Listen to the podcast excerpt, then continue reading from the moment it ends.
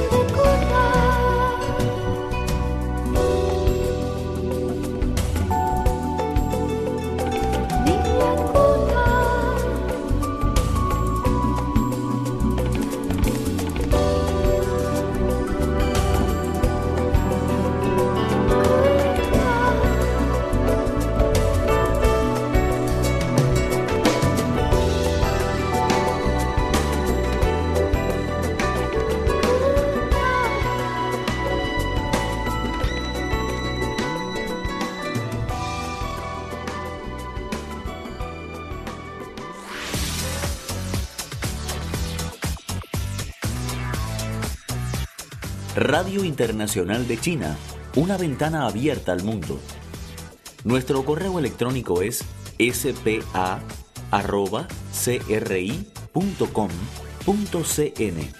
o bien puede enviarnos una carta a la siguiente dirección. Departamento de Español, Radio Internacional de China, Avenida Shichinshan 16A, Código Postal 1040, Beijing, República Popular China.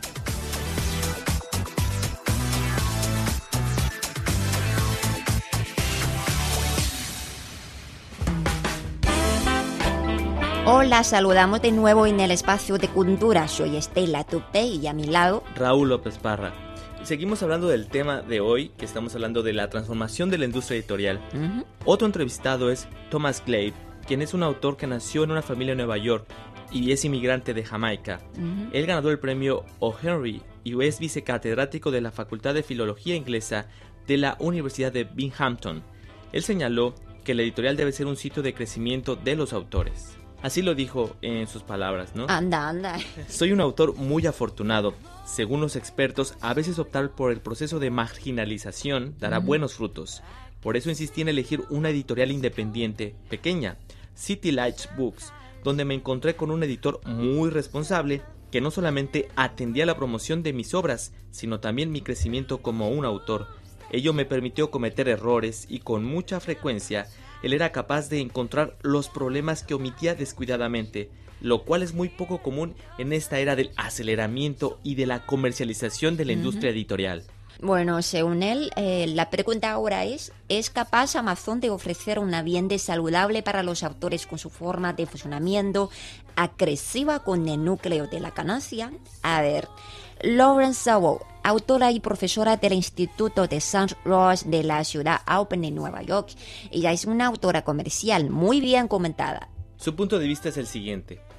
Abraza las nuevas coyunturas. Ella comentó que es exactamente lo que quiere hacer Amazon Supongo que la respuesta sería el poder ofrecer servicios mejores, más diversos y más actualizados que sus rivales para que pueda conseguir más puntos crecientes, lo cual es lo que quieren tener todos los modelos comerciales para alcanzar el éxito. Bueno, eh, parece que lo que están haciendo ahora es lo mismo que hacen las gasolineras, los restaurantes y las compañías publicitarias y tampoco es tan diferente de lo que haga ella misma en la creación literaria. ¿eh?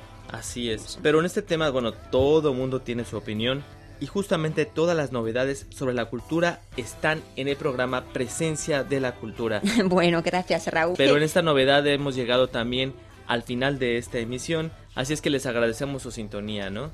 Y recuerden que siempre esperamos sus mensajes en nuestra dirección, la cual es spa.cri.com.cn. Claro, si es más fácil, búscanos como Radio Internacional de China en español en Facebook. En Twitter nos encuentran como arroba CRI Español. Bueno, siempre pelamos tus mensajes. Eh, por favor, escríbenos cualquier cosa que quieres compartir. Bueno, mañana no nos faltes. Chao. Presencia de la cultura. Presencia de la cultura. Presencia de la cultura. Los acontecimientos artísticos e históricos del mundo. Todo lo que te interesa en Presencia de la cultura.